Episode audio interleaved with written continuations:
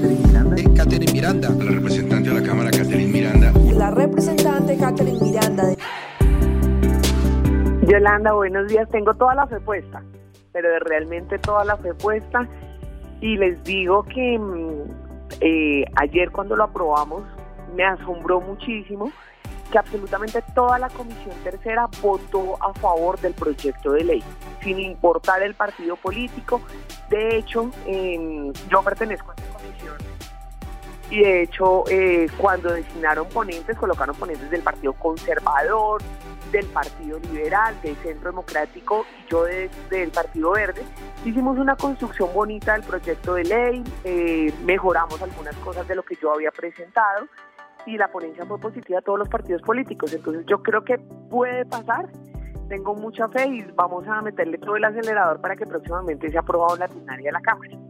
Representante, eso en, términos de platica, ¿cuánto le significa al gobierno dejar de percibir y cuenta el proyecto con el aval del gobierno? Bueno, primero, eh, no hay unos cálculos reales, la no tiene números específicos, es uno de los graves problemas que tenemos se calcula que alrededor de 8 billones de pesos se recaudan a través del 4 por mil. La propuesta que dice, la propuesta plantea no una digamos, no una eliminación inmediata del 4 por mil, sino una reducción, un punto porcentual por año a partir del 2023 para que en el 2025 quede eliminado por, por completo. Eh, y plantea también cómo logramos recuperar o cómo logramos, digamos, tapar ese hueco de los alrededor de los 8 billones de pesos y nosotros planteamos algo que ya había plantado el gobierno nacional en la reforma tributaria que nos, lo que logramos tumbar. Eh, una de las cosas buenas que tenía era, por ejemplo, los impuestos a los salarios más altos. Eh, este proyecto de ley recoge esa propuesta de que los que más tienen paguen más eh, a partir de 25 millones de pesos, personas que tengan salario de 25 millones de pesos empiecen a pagar más, hacia aproximadamente, digamos, vamos subiendo el porcentaje y los que tienen, digamos, reciben más de 33 millones de pesos mensuales paguen el 5%. También planteamos algo que lo dijo también la comisión de expertos en su momento, comisión que conformó el presidente Iván Duque para digamos, hacer una reforma tributaria realmente estructurada y, bien para el país y es revisemos todo el tema de las exenciones tributarias que se tienen en el país. Hoy en día hay por cada reforma tributaria es más lo, que hay en exenciones que realmente lo que se recauda.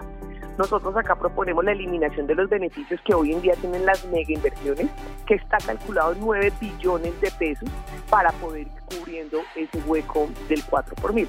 Es una iniciativa que, pues, eh, como ustedes lo decían, muy digamos, no a nadie le gusta este impuesto. Eh, además, hay una creencia falsa de que este impuesto se recoge pero llega a los bancos, algo que no es cierto y que esto ha desincentivado la formalización, la bancarización eh, y creemos que es mucho más los beneficios que podemos traer con aprobando este proyecto de ley que manteniendo las cosas como están. En el, escenario de que esto pase, porque estamos apenas en primera vuelta, ¿no le pasaría lo mismo que la ley de garantías que estamos, que es una, que se está tramitando una ley ordinaria, debería hacerse a través de, de una ley que no sea ordinaria, de una reforma constitucional?